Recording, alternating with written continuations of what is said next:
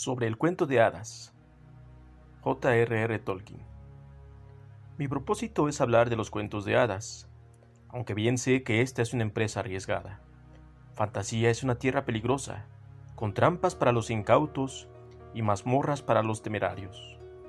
Y de temerario se me puede tildar, porque aunque he sido un aficionado a tales cuentos desde que aprendí a leer, y en ocasiones les he dedicado mis lucubraciones, no los he estudiado, en cambio, como profesional. Apenas si en esa tierra he sido algo más que un explorador sin rumbo, o un intruso, lleno de asombro, pero no de preparación. Ancho, alto y profundo es el reino de los cuentos de hadas, y lleno todo él de cosas diversas. Hay allí toda suerte de bestias y pájaros, mares sin riberas e incontables estrellas, belleza que embeleza y un peligro siempre presente. La alegría, lo mismo que la tristeza, son afiladas como espadas. Tal vez un hombre pueda sentirse dichoso de haber vagado por ese reino, pero su misma plenitud y condición arcana atan la lengua del viajero que desee describirlo. Y mientras está en él, le resulta peligroso hacer demasiadas preguntas. No vaya a ser que las puertas se cierren y desaparezcan las llaves. Hay, con todo, algunos interrogantes que quien ha de hablar de cuentos de hadas espera por fuerza resolver. Intenta hacerlo cuando menos. Piensen lo que piensen de su impertinencia los habitantes de fantasía. Por ejemplo, ¿qué son los cuentos de hadas? ¿Cuál es su origen? ¿Para qué sirven? Trataré de dar contestación a estas preguntas u ofrecer al menos las pistas que yo he espigado fundamentalmente en los propios cuentos, los pocos que yo conozco de entre tantos como hay. ¿Qué es un cuento de hadas? En vano acudirán en este caso al Oxford English Dictionary. No contiene alusión ninguna a la combinación cuento-hada, y de nada sirve en el tema de las hadas en general. En el suplemento, Cuento de Hadas presenta una primera cita del año 1750, y se constata que su acepción básica es Inciso A, un cuento sobre hadas o, de forma más general, una leyenda fantástica. Inciso B, un relato irreal e increíble. Inciso C, una falsedad. Las dos últimas acepciones, como es lógico, harían mi tema desesperadamente extenso, pero la primera se queda demasiado corta. No demasiado corta para un ensayo, pues su amplitud ocuparía varios libros sino para cubrir el uso real de la palabra. Y lo es en particular si aceptamos la definición de las hadas que da el lexicógrafo. Seres sobrenaturales de tamaño diminuto, que la creencia popular supone poseedores de poderes mágicos y con gran influencia para el bien o para el mal sobre asuntos humanos. Sobrenatural es una palabra peligrosa y ardua en cualquiera de sus sentidos los más amplios o los más reducidos. Y es difícil aplicarla a las hadas, a menos que sobre se tome meramente como prefijo superlativo, porque es el hombre, en contraste, quien es sobrenatural y a menudo de talla reducida, mientras que ellas son naturales, muchísimo más naturales que él. Tal es su sino.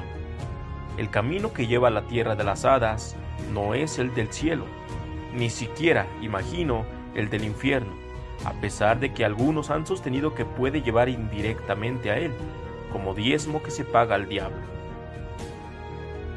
El cuento de hadas y fantasía. La mayor parte de los buenos cuentos de hadas trataban de las aventuras de los hombres en el país peligroso o en sus oscuras fronteras. Y es natural que así sea, pues si los elfos son reales y de verdad existen con independencia de nuestros cuentos sobre ellos, entonces también resulta cierto que los elfos no se preocupan básicamente de nosotros, ni nosotros de ellos. Nuestros destinos discurren por sendas distintas y rara vez se cruzan. Incluso en las fronteras mismas de fantasía, solo los encontraremos en alguna casual encrucijada de caminos. La definición de un cuento de hadas qué es o qué debiera ser, no depende pues de ninguna definición, ni de ningún relato histórico de elfos o de hadas, sino de la naturaleza de fantasía, el reino peligroso mismo y que sopla en ese país. No intentaré definir tal cosa, ni describirla por vía directa. No hay forma de hacerlo. Fantasía no puede quedar atrapada en una red de palabras, porque una de sus cualidades es la de ser indescriptible, aunque no imperceptible.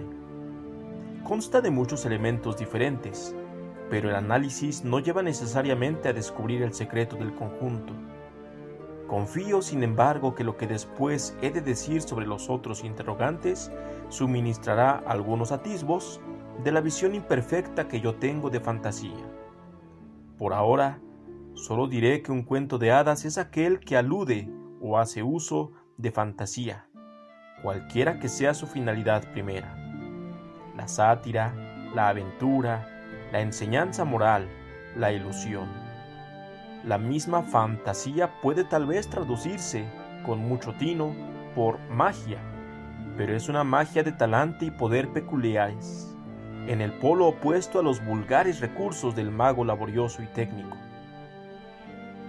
Hay una salvedad lo único de lo que no hay que burlarse, si alguna burla hay en el cuento, es la misma magia. Se la ha de tomar en serio en el relato, y no se la ha de poner en solfa ni se la ha de justificar. El poema medieval Sir Gawain y el Caballero Verde es un ejemplo admirable de ello. La mágica invención del adjetivo.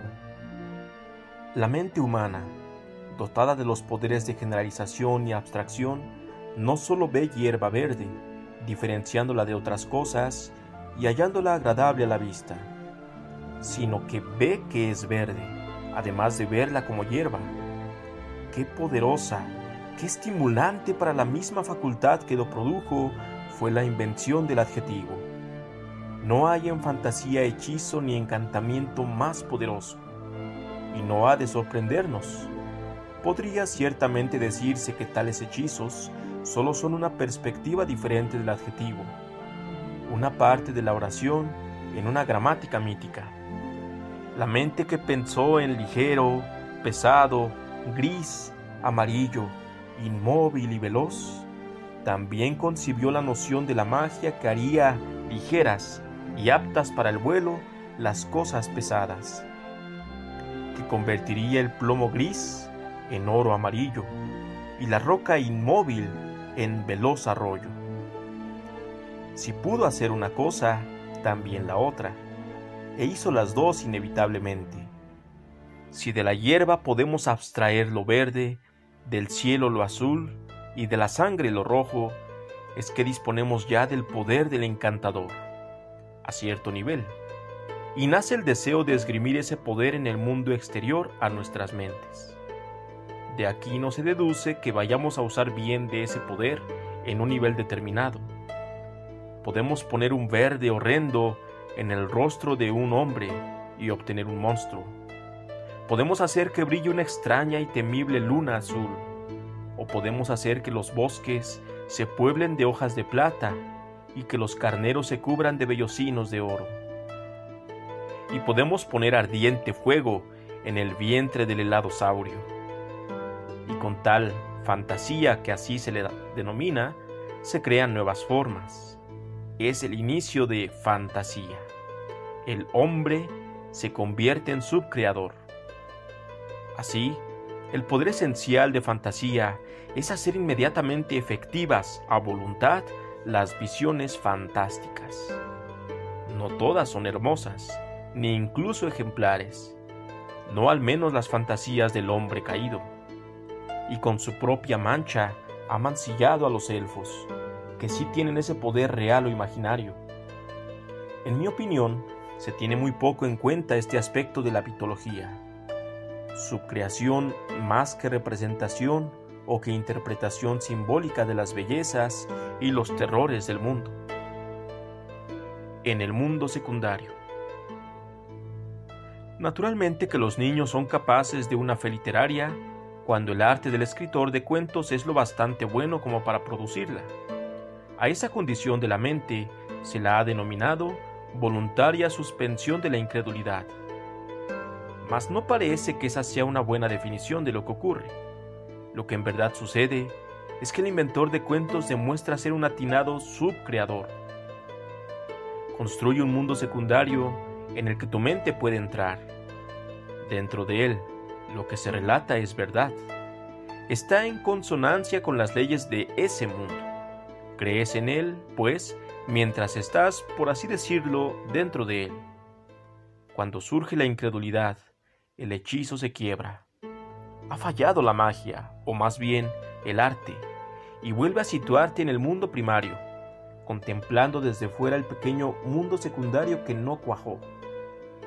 Si por benevolencia o por las circunstancias te ves obligado a seguir en él, entonces habrás de dejar suspensa la incredulidad o sofocarla, porque si no, ni tus ojos ni tus oídos lo soportarán. Pero esta interrupción de la incredulidad solo es un sucedáneo de la actitud auténtica, un subterfugio del que echamos mano cuando condescendemos con juegos e imaginaciones, o cuando, con mayor o menor buena gana, tratamos de hallar posibles valores en la manifestación de un arte a nuestro juicio fallido. La fantasía y la subcreación. La mente del hombre tiene capacidad para formar imágenes de cosas que no están de hecho presentes. La facultad de concebir imágenes recibe o recibió el nombre lógico de imaginación. Pero en los últimos tiempos, y en el lenguaje especializado, no en el de todos los días, se ha venido considerando la imaginación como algo superior a la mera formación de imágenes, adscrito al campo operacional de lo fantasioso, forma reducida y peyorativa del viejo término fantasía, se está haciendo pues un intento para reducir, yo diría que de forma inadecuada, la imaginación al poder de otorgar a las criaturas de ficción la consistencia interna de la realidad. El logro de la expresión que proporciona, o al menos así lo parece, la consistencia interna de la realidad es ciertamente otra cosa, otro aspecto, que necesita un nombre distinto, el de arte el eslabón operacional entre la imaginación y el resultado final, la subcreación. Para el fin que ahora me propongo, preciso de un término que sea capaz de abarcar a la vez el mismísimo arte subcreativo y la cualidad de sorpresa y asombro expositivos que se derivan de la imagen, una cualidad esencial en los cuentos de hadas. Me propongo, pues, arrogarme los poderes de Humpty Dumpty y usar de la fantasía con ese propósito es decir, con la intención de combinar su uso más tradicional y elevado, equivalente a imaginación, con las nociones derivadas de irrealidad, o sea, disimilitud con el mundo primario, y liberación de la esclavitud del hecho observado. La noción, en pocas palabras, de lo fantástico. Soy consciente y con gozo de los nexos etimológicos y semánticos entre la fantasía y las imágenes de cosas que no solo no están realmente presentes, sino que con toda certeza no vamos a poder encontrar en nuestro mundo primario, o que en términos generales creemos imposibles de encontrar. Pero aún admitiendo esto, no puedo aceptar un tono peyorativo. Que sean imágenes de cosas que no pertenecen al mundo primario, si tal es posible, resulta una virtud, no un defecto. En este sentido, la fantasía no es, creo yo, una manifestación menor, sino más elevada del arte, casi su forma más pura, y por ello, cuando se alcanza, la más poderosa. La fantasía, claro, arranca con una ventaja, la de domeñar lo inusitado. Pero esta ventaja se ha vuelto en su contra y ha contribuido a su descrédito. A mucha gente le desagrada que la dominen, les desagrada cualquier manipulación del mundo primario o de los escasos reflejos del mismo que les resultan familiares. Confunde, por tanto, estúpida y a veces malintencionadamente, la fantasía con los sueños, en los que el arte no existe, con los desórdenes mentales, donde ni siquiera se da un control, y con las visiones y alucinaciones. Crear un mundo secundario en el que un sol verde resulte admisible, imponiendo una creencia secundaria, ha de requerir con toda certeza esfuerzo e intelecto, y ha de exigir una habilidad especial, algo así como la destreza élfica. Pocos se atreven con tareas tan arriesgadas, pero cuando se intentan y alcanzan, nos encontramos ante un raro logro del arte, auténtico arte narrativo, fabulación en su estadio primario y más puro. Fantasía y renovación. La renovación, que incluye una mejoría y retorno de la salud, es un volver a ganar. Volver a ganar la visión prístina. No digo ver las cosas tal cual son, para no ensarzarme con los filósofos, si bien podría aventurarme a decir ver las cosas como se supone o se suponía que debíamos hacerlo, como objetos ajenos a nosotros. En cualquier caso, necesitamos limpiar los cristales de nuestras ventanas para que las cosas que alcanzamos a ver queden libres de la monotonía del empañado cotidiano o familiar y de nuestro afán de posesión. Los cuentos de hadas, naturalmente, no son el único medio de renovación o de profilaxis contra el extravío. Basta con la humildad. Y para ellos en especial, para los humildes, está Murifolk, es decir, la fantasía de Chesterton. Murifolk es una palabra imaginada, aunque se la pueda ver escrita en todas las ciudades de este país. Se trata del rótulo Coffee Room, pero visto en una puerta de cristal y desde el interior, como Dickens lo viera un oscuro día londinense. Chesterton lo usó para destacar la originalidad de las cosas cotidianas cuando se nos ocurre contemplarlas desde un punto de vista diferente del habitual. La mayoría estaría de acuerdo en que este tipo de fantasía es ya suficiente, y en que siempre abundarán materiales que la nutran. Pero solo tiene, creo yo, un poder limitado, por cuanto su única virtud es la de renovar la frescura de nuestra visión. La palabra Murifolk puede hacernos comprender de repente que Inglaterra es un país harto extraño, perdido en cualquier remota edad apenas contemplada por la historia, o bien en un futuro oscuro que solo con la máquina del tiempo podemos alcanzar puede hacernos ver la sorprendente rareza e interés de su gente y sus costumbres y hábitos alimentarios. Pero no puede lograr más que eso, actuar como un telescopio del tiempo enfocado sobre un solo punto.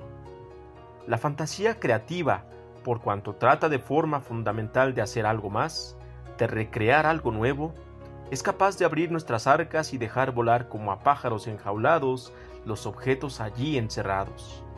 Las gemas todas se tornarán en flores o llamas, y será un aviso de que todo lo que poseían o conocían era peligroso y fuerte, y que no estará en realidad verdaderamente encadenado, sino libre e indómito, solo de ustedes en cuanto que era ustedes mismos. Fin.